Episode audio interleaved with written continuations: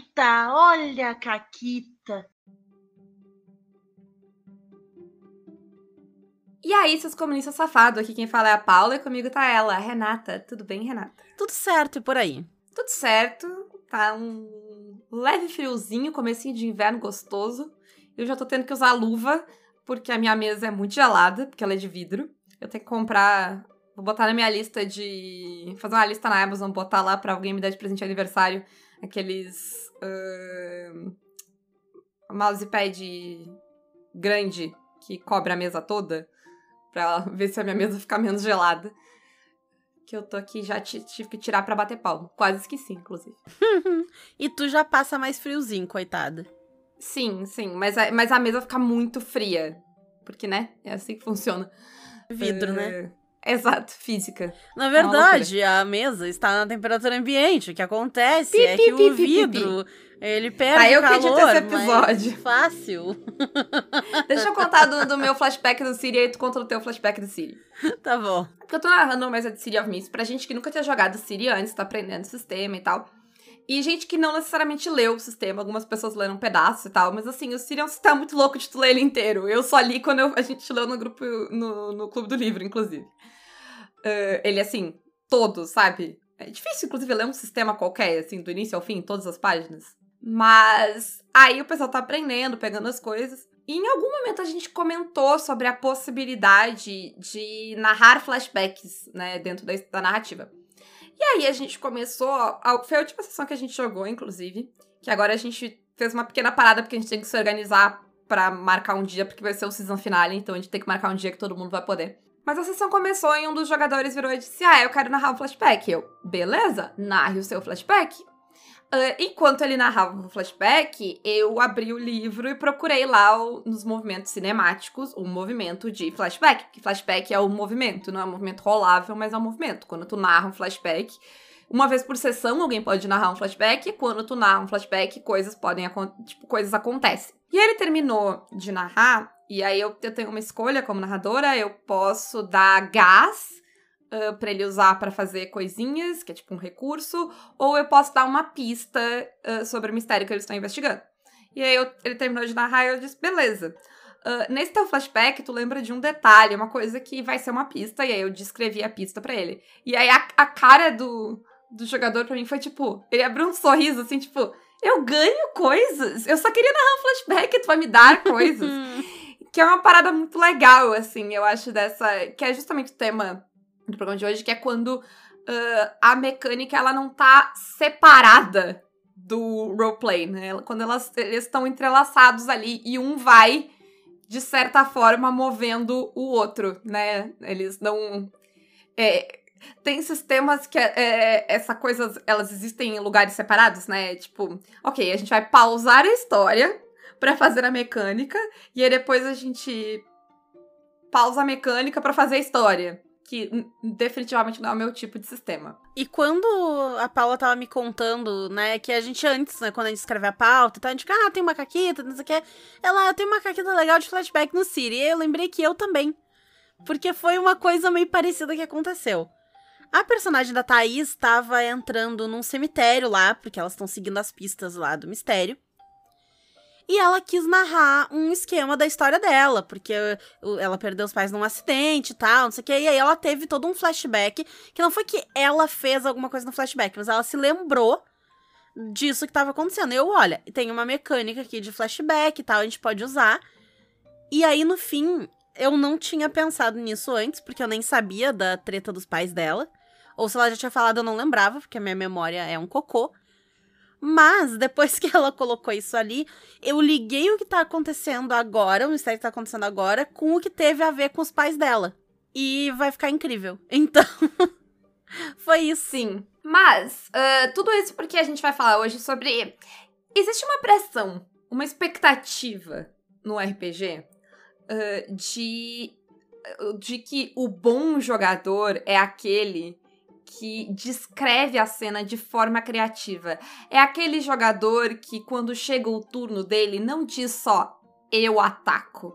Não, ele diz que ele saca a arma e pula e dá uma pirueta e crava a arma no, sei lá, do, na clavícula, sabe?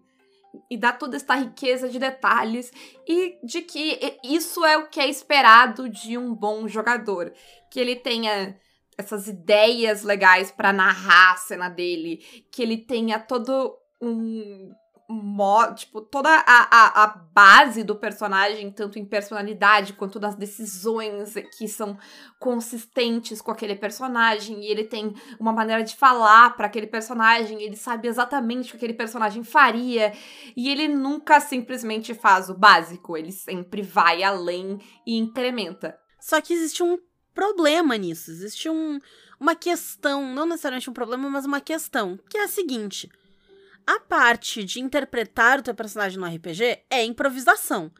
E tem gente que faz curso de improvisação, que faz oficina de improvisação. Improvisar e criar, nem que tu não vá necessariamente agir como tu personagem, falar em primeira pessoa e fazer, mas ainda assim criar toda uma situação, inventar uma coisa assim no momento, sabe? Num estalar de dedos, tu vai lá e cria toda uma cena, cria toda uma coisa complexa para responder essas expectativas que as pessoas estão pensando, não é algo que todo mundo consegue fazer com naturalidade. E, tá inclusive. Tá confortável, né? Em é, fazer também. com naturalidade. Porque não é só fazer, é fazer bem. Porque a expectativa Sim. é que tu, a, a pessoa vai narrar a vez dela e tu vai falar, uau. É quase como se na vez, quando chega o teu turno, a, a luz, né, o holofote vai para ti, tu tem que brilhar naquele momento, tu precisa entreter todo mundo naquele momento.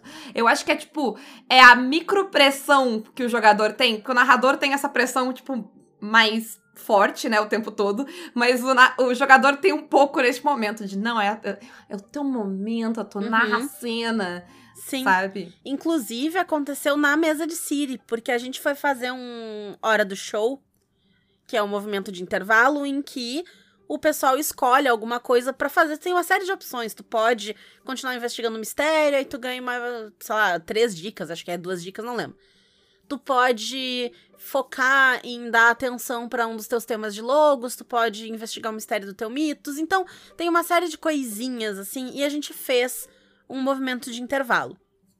Porque ia passar um tempo, né, um tempinho desde o momento que ela estava ali, e como tinha na sessão anterior uma personagem, uma jogadora não tinha ido na no jogo. E na sessão que a gente tava jogando, outra não pôde ir, também pra gente fazer esse mesh de personagem, ah, fulano teve que trabalhar, fulano não sei o que, fizemos um hora do show para ter esse momento de intervalo. E a Mônica deu um pouco esse feedback, porque como a gente tá recém começando, essa foi a segunda sessão que a gente jogou de Siri, elas não estão 100% habituadas aos movimentos, nem eu. E aí ela se sentiu um pouco pega de surpresa, tipo, opa, eu tenho que criar todo um negócio que ela escolheu dar atenção ao tema de logos. E aí ela tá, como é que eu vou fazer? E a gente teve um momento, não só eu e a Mônica, mas né, a mesa inteira, porque todas elas ficaram um pouquinho tipo, tá, como é que eu faço? Como é que a gente vai? Justamente porque na hora para pegar e sair e só vomitar essa ideia do nada, foi uma coisa que não é fácil, não é 100% intuitiva para todo mundo. Sim, mas eu acho que uma parada interessante é que o, o Siri ele é um sistema que ele tem variações de coisas que estão acontecendo dentro da mecânica o suficiente para que tu não precise ter essa responsabilidade de tu tu dar essa guinada na narrativa, né, para que ela não seja repetitiva. Uh, porque, assim, bem ou mal, todos os RPGs querem uh, que tu te jogue na história deles e contem e conte uma história interessante com teus amigos. Mas uh, eu acho que a diferença que a gente quer tocar hoje talvez seja que alguns sistemas dependem mais dessa ideia de um jogador que é muito criativo e traz muitas histórias uh, para para trama, para que a história fique dinâmica. E existem jogos que conseguem dinamizar a história e ao mesmo tempo te ajudar a te dar ideias sobre o que fazer, né? Uh, mas, sabe uma coisa interessante, Renata? Que hum. eu acho que, tipo, uh, esse ajudar, ele é muito relativo. Porque esses jogos são jogos que a gente listou ali, são jogos que, para mim, ajudam muito. na minha interpretação do meu personagem e, e, em tornar e manter a história dinâmica e interessante sem que essa responsabilidade caia sobre mim. Mas eu conheço gente, mais de uma pessoa, que tem uma experiência muito oposta à minha, de que jogos como o D&D, em que tu mais responde as coisas e olha a tua ficha e só tem que florear o que tá na tua ficha, são mais confortáveis. Então também não é um absoluto, eu acho. Mas eu acho uma coisa muito interessante quando o jogo consegue mecanizar esse RP, porque eu acho que esse RP ficar por tua conta é uma expectativa meio injusta, né? Com o bom jogador. Sim, e fica um pouco a questão de. Mas se é esperado que o roleplay, que essa interpretação faça parte do jogo, por que, que ela não faz parte do design do jogo?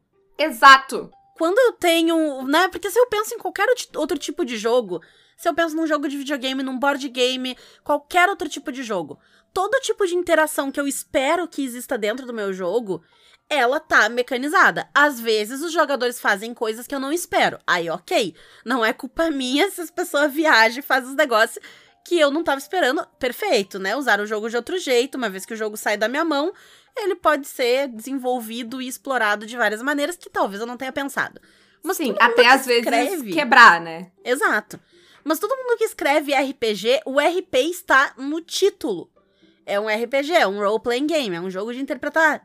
Então, tu espera que se interprete. Por que, que a interpretação não está na mecânica se é esperado que se interprete? Fica o questionamento. Game design. Fica o questionamento. Enfim, e, e vocês podem discordar, vocês podem discordar. Como eu disse, eu conheço. Eu, eu jogo com gente que discorda. E tá tudo bem. Uh, discordar é, é de boa, gente. Fiquem à vontade. Mas uh, a, a, o nosso ponto de vista é muito. Eu valorizo muito jogos que não me deixam sozinha no RP, né? Tipo, ah, tá. Aí tu faz o combate assim, tu faz não sei o que assim. Aí o RP, o RP, sei lá, tu faz o que tu quiser e te vira, sabe? dá teu jeito. É, eu me sinto um pouco desamparada quando o RP acontece no dá teu jeito. E não, e não tem. O, a, a mecânica não tem uma nuance para as coisas, para dinamizar ela, para dar ideias para elas. Então a gente vai trazer aqui hoje jogos que a gente gosta, porque pra gente eles nos dão esse apoio e eles trazem uh, coisas de RP dentro da mecânica deles. A gente vai começar com, acho que o jogo que a gente começou a fazer isso, né? Que a gente descobriu. Isso. Porque existe uma parada que. Uh, quem, como a gente começou jogando algo tipo um D&D da vida, que foi o que a gente começou a jogar, em que se tu tá jogando com um personagem melee, uh, todo o teu turno, tu ataca, né, com uma mesma arma, que tu nem troca a tua arma, porque a tua arma, ela, né, não, não, tu não vai trocar a tua arma. A tua arma, ela é muito especificamente vantajosa para te largar ela e pegar outra coisa. Então tu vai sempre bater, Sim. sempre com a mesma arma. E por mais uh, que tu possa fazer descrições de não, eu vou, eu me abaixo, vou pela direita, acerto na lateral, na costela, vou bater com a parte, sei lá, chata da espada na orelha do maluco, deixar ele desorientado. Eventualmente, num jogo que é tão baseado em combate quanto D&D, vai meio que acabar os jeitos que tu consegue atacar alguém. Tu vai Sim. repetir. Às vezes tu vai até Sim. cansar, se é uma batalha muito grande, Sim. que dura muito tempo. Tu vai até é. cansar de ficar inventando, porque é muita coisa. E tem até coisas que tu descreve que elas saem da mecânica do D&D. Acho que o Fred tava comentando esses dias que era a ideia de, ah, eu quero defender com o escudo. Ah, não, só se tu tem um movimento, a manobra de defesa, sabe? E aí vai ficando coisas muito específicas que a mecânica, ela vai... Ela não só não te apoia, como às vezes ela te limita, né? Ah, tu não vai trocar de arma. Não, tá atacando sempre com uma arma, ah, tu não vai fazer isso. Então a gente saiu desta bolha e descobriu a whole new world, né, Renata? Isso. um, um, um, mundo incrível uh, de possibilidades. Quando a gente começou a jogar Dungeon World e a gente uh, se deparou com um sistema que não tinha essas limitações, uh, né? Do que, que dá para fazer, do que que. né? Não, tu tem que. Só, tu só pode fazer isso. Então, só, só de tu não estar tá necessariamente numas caixinhas tão fechadas, de que tu tem que atacar sempre com a mesma arma e papapá, dentro do teu turno e tudo mais, eu acho que já abre uma dinâmica pra cena que já ajuda pra mim no meu roleplay. Porque aquela coisa que a Renata falou, que vai ficar repetitivo, já fica muito mais uh, difícil, porque as possibilidades são muitas, né? Sim. Mas além disso, a tua ficha ela te traz coisas. Ela tem, por exemplo, o teu alinhamento, que não é o básico caótico neutro. É, ele é uma ação, de fato, para te fazer ganhar XP. Eu acho que um, um excelente incentivador de RP do, do. Não só do DW, mas dos PBTAs no geral, é o movimento de finalizar a sessão, né? Porque o movimento de finalizar a sessão, ele vai olhar para as coisas que tu fez e te dar XP pelas coisas que tu fez, tipo. Então tu começa a te dar conta de, pô, na próxima sessão eu vou me tentar fazer isso aqui.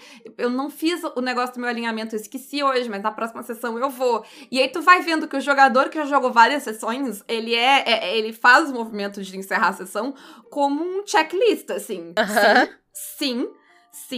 O, o Brindlewood tem, né, que tu escolhe. ah, são, são algumas coisas de ação que tu vai fazer. Tu escolhe. Tem um que é fixo, que é resolver um mistério, mas tu escolhe outros dois. Pode ser agir como uma pessoa com metade da tua idade. Pode ser paparicar alguém como um netinho. Pode ser mostrar que tu ainda manda ver. Pode ser contar uma história de alguém que. da tua família que já faleceu. Pode ser muitas coisas, né? Ahn, então, é, tipo, tudo isso já, já vai te dando ah, ideias pra te fazer, né? Quando tu tá, tipo, pô, eu tenho isso, isso, isso aqui que se eu fizer vai ser legal pra minha ficha. Então, bora, né? Fazer. O, o DW tem a parada também do- dos, dos holds lá, da- dos, do, tipo, as moedinhas de troca dele, que eu esqueci como é que é o nome que dá em português. Mas paradas que tu segura, são né? que tu- cargas, não são cargas? Não sei, não eu acho que não é carga a palavra, mas é tipo isso, né? Nessa ideia. Que, sei lá, se tu fizer isso, tu ganha três coisas pra te usar. É tipo gás no, no City of Mist. Então, pô, se eu fizer isso, eu ganho isso e eu posso usar isso pra fazer outras coisas, eu já tenho um incentivo pra fazer isso. Já é uma ideia que eu tenho, que o meu personagem, ele é... Tipo, a minha personagem, ela era uma caçadora de monstros.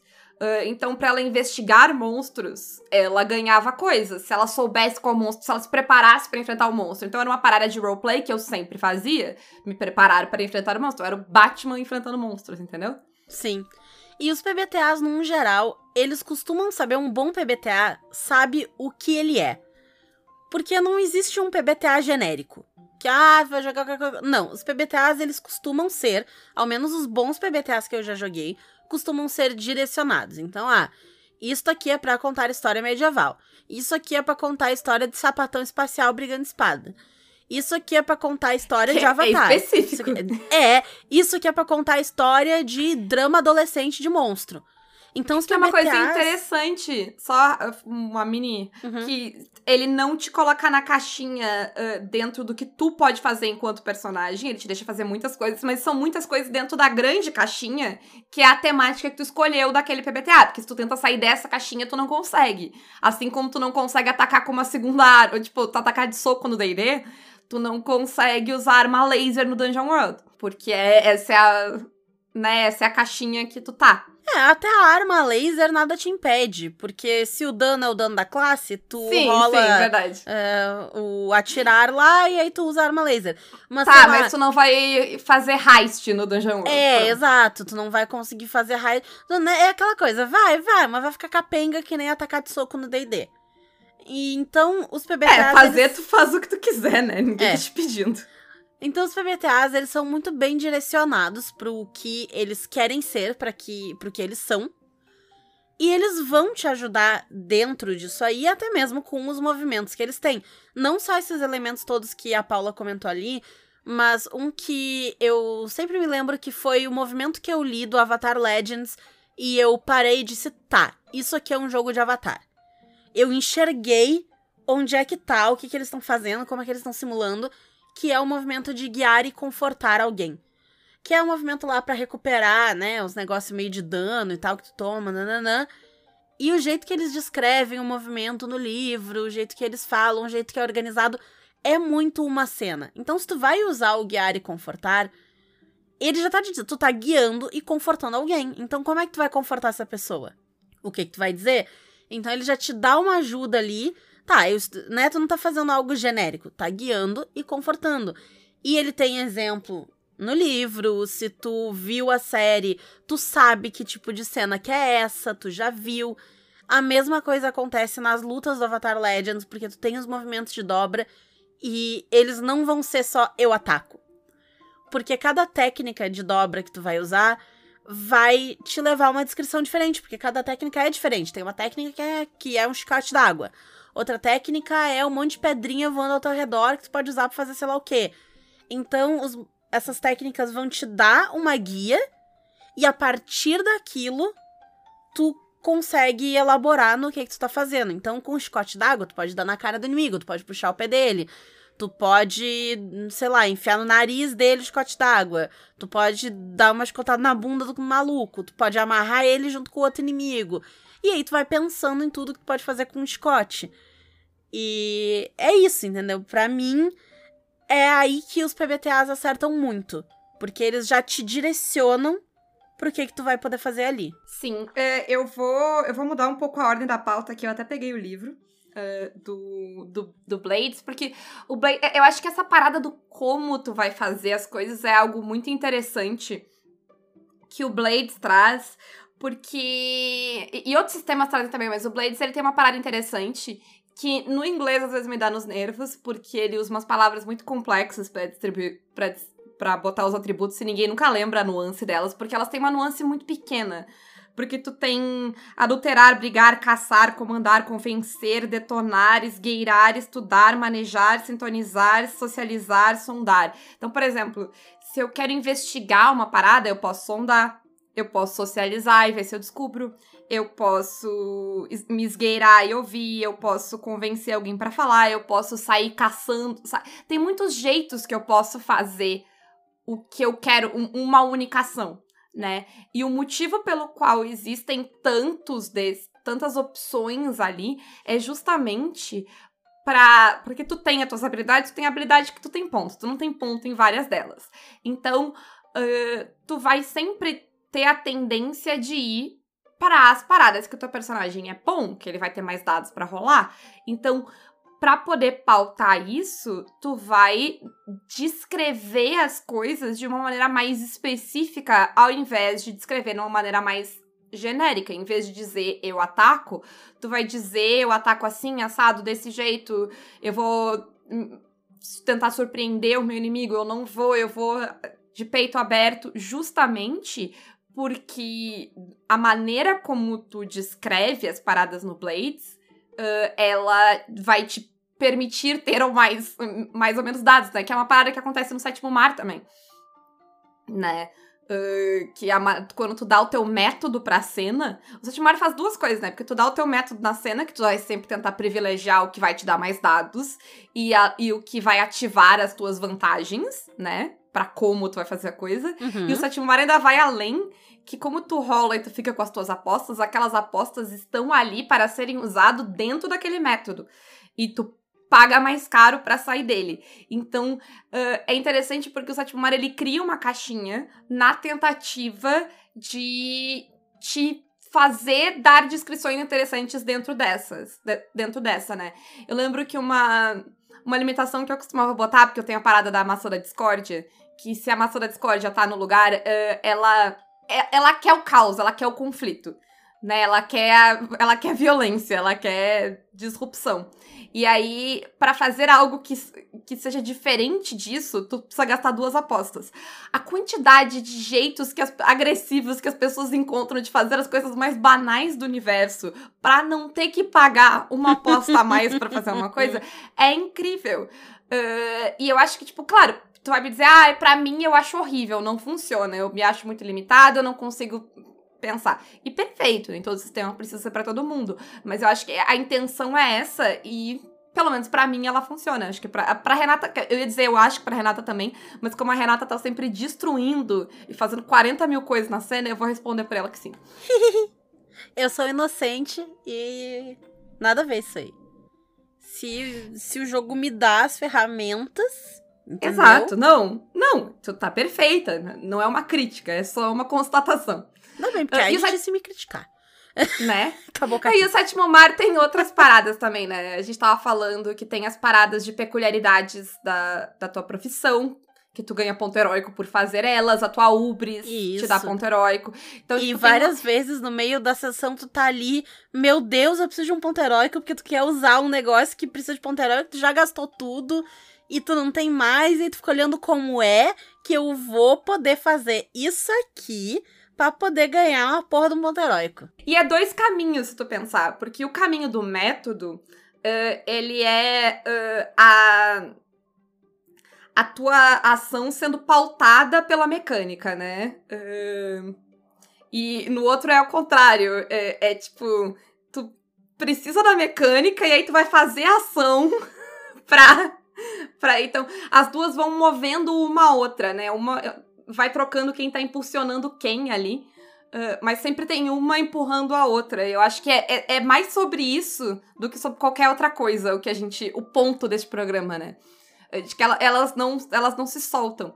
Uh, o Blades vai ter também outras coisas, tipo, a, a- toda a parada do que tu faz no descanso, ele mecaniza o descanso. Então, tu- tudo todas as ações que tu pode fazer nos intervalos das ações, como a Renata falou do Siri, vão ter mecânicas específicas e consequências específicas. Então, ah, tu tem um vício que tu tem que lidar com ele de tempos em tempos. Se tu não lidar, tu vai estar muito estressado. Se tu te estressar demais, tu vai ter traumas. Então, tudo isso na construção do teu personagem ah, vai seguir também, né? Nessa rotação entre o teu personagem.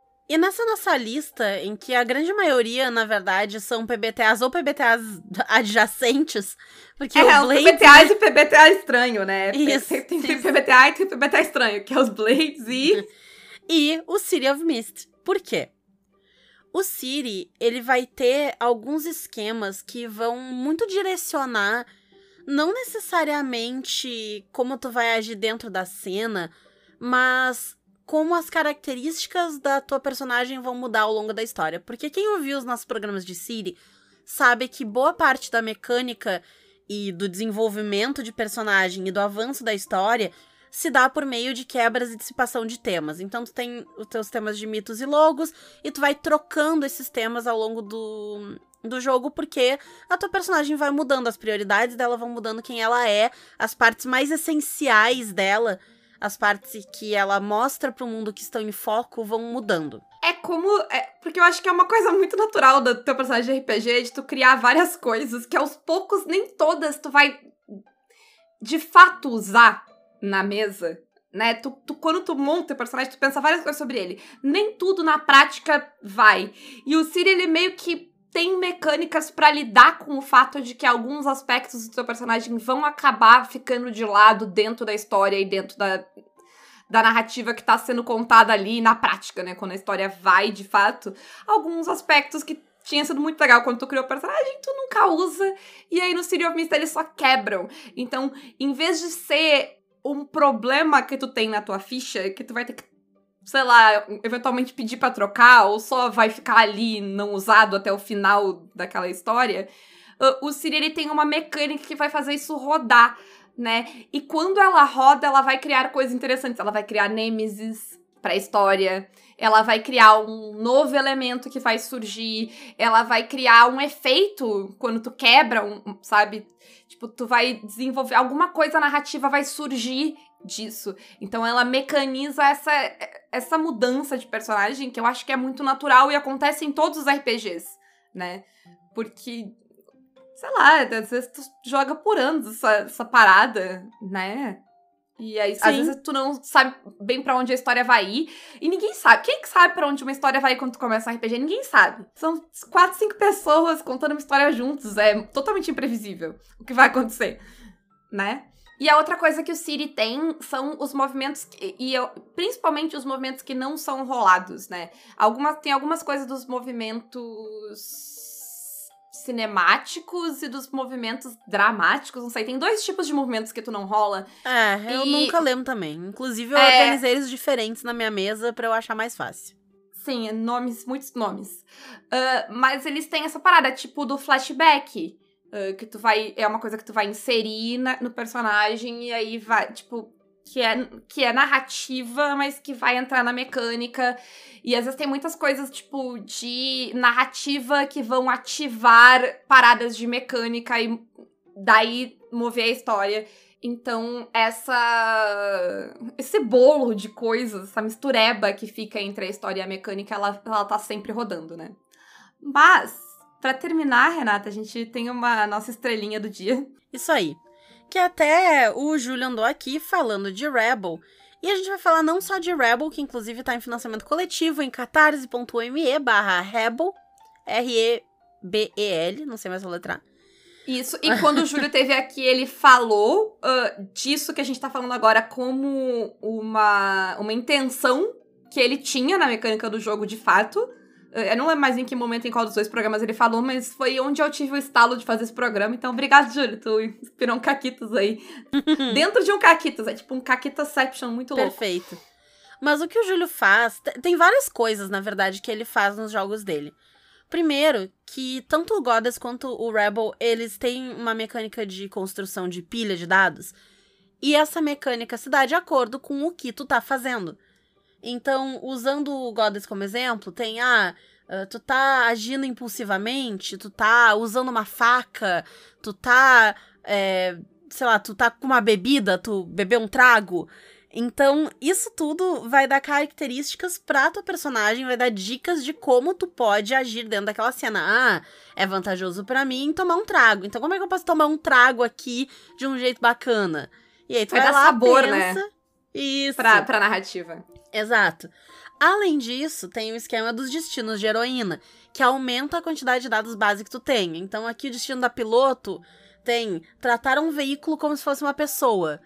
Pô, se tu. É, é um pouco que nem aquela ideia da, da listinha, da checklist do Dungeon World, assim. Então tu olha, a tua lista, pô, se eu tratar um veículo como uma pessoa, eu ganho um dado a mais. Então vou fazer. Se eu for dada como morta e reaparecer de um jeito triunfante, eu vou ganhar um dado a mais. Então eu vou narrar uma cena em que o meu carro explode e aí tá pegando fogo, não sei o quê. E eu desapareço e na próxima cena eu vou chegar de paraquedas porque eu pulei antes, não sei o que lá. Então, tudo isso vai te incentivar a pensar nesse tipo de coisa, tentar encaixar na narrativa. E tu não vai precisar necessariamente ter a ideia do zero. É como se fosse uma fagulha de ideia para tu construir em cima e fazer coisas interessantes dentro do jogo. E o Goddess faz isso e o Rebel faz isso também. Isso. E outra parada que ambos fazem é que tem aquela parada. Então, tu fez a tua pilha de dados, tu botou todos os sabores, e ele ainda vai te perguntar: tá, mas como tu vai fazer isso, né? Ou, uh, o, porque o Rebel tem os tipos de ação, né? Tu pode estar tá analisando, interferindo e fugiu. Mas são três, se eu não Evadindo. Evadindo. Inclusive, uh, é fugiu. Evadir. Fugiu. É, fugiu. É.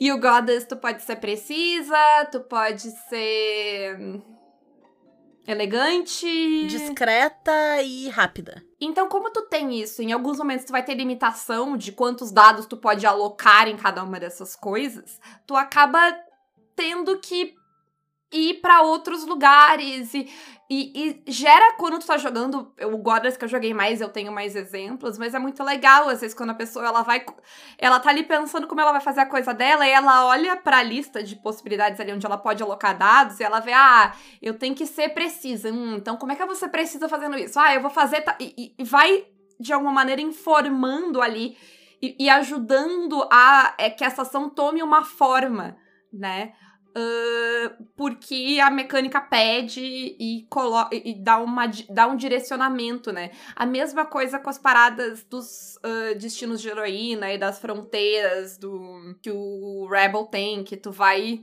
né? Tanto o narrador quanto você, a gente vai se tensionando ali e movendo a história pra frente de uma maneira muito interessante, né? O personagem, ele não vai se construir só no RP, ele vai se construir na própria ficha dele, ele existe na própria ficha dele, né? A, como ele age tá na própria ficha dele. Ao contrário, ao, ao invés de ser, tipo, um tema de casa, do, do jogador, que tá, tá, tu montou a ficha, agora escreve aí um background três páginas, que nem todo mundo tinha no filme de D&D. Isso. E eu acho que era isso. Sim, eu acho que era isso. Eu acho que quem quiser uh, bater mais papo sobre isso e se falar de outros jogos e perguntar sobre outros jogos, pode sempre virar mecenas do Caquitas, Renata. Como? Pelo Apoia-se, PicPay ou Padrim, nós temos cupons de desconto na Retropunk, cupom Caquitas10, e na Forge Online, cupom Caquitas5. E quem quiser anunciar o seu RPG aqui no Caquitas, manda e-mail para contato arroba pausa para um conteúdo.com.br. Além de tudo isso, eu quero lembrar vocês que nós estaremos no DOF. Na verdade, eu não sei se é lembrar ou dizer, mas então a diversão offline ele acontece. A gente disse já que a gente vai estar no DOF. Ah, perfeito. Isso no Ias Caquitas. Excelente. Mas não sei quando é que vai sair esse episódio. Talvez ele saia no DOF. É, não sei. Não, ele sai semana que vem. Ah, é? Ah, é, é, enfim. É, que memória de episódio que eu tenho, não sei que episódio é o quê. É isso aí. Ah, mas é episódio que vem, Renata. Tá tudo bem, a gente não tá antecipado ainda. mas a gente vai estar tá lá. É o que? É 10 e 11 de junho? 9 e 10? Não lembro. 10 e 11. 10 e 11. 10 e 11. Meu aniversário é aniversário do meu pai. Olha aí, excelente. Então, 10 e 11, a gente vai estar tá lá. Eu não tenho certeza ainda de que dia, se os dois dias. A princípio, a gente vai estar tá lá para assistir o Goblin de Ouro. Então, ele tá no domingo, por enquanto. Talvez estejamos lá no domingo, talvez a gente passe lá no sábado. Não sei. A gente vai informar vocês com mais precisão, mais Quer saber? Siga o Caquitas no Twitter e no Instagram, que a gente avisa lá quando a gente souber. Exatamente. Então, vão lá nos dar um olá. A gente vai estar tá uniformizada de camisetinha do Caquitas e aí vocês conseguem nos identificar. Então, é isso aí. Um grande beijo. E um forte abraço. E acabou, Caquitas.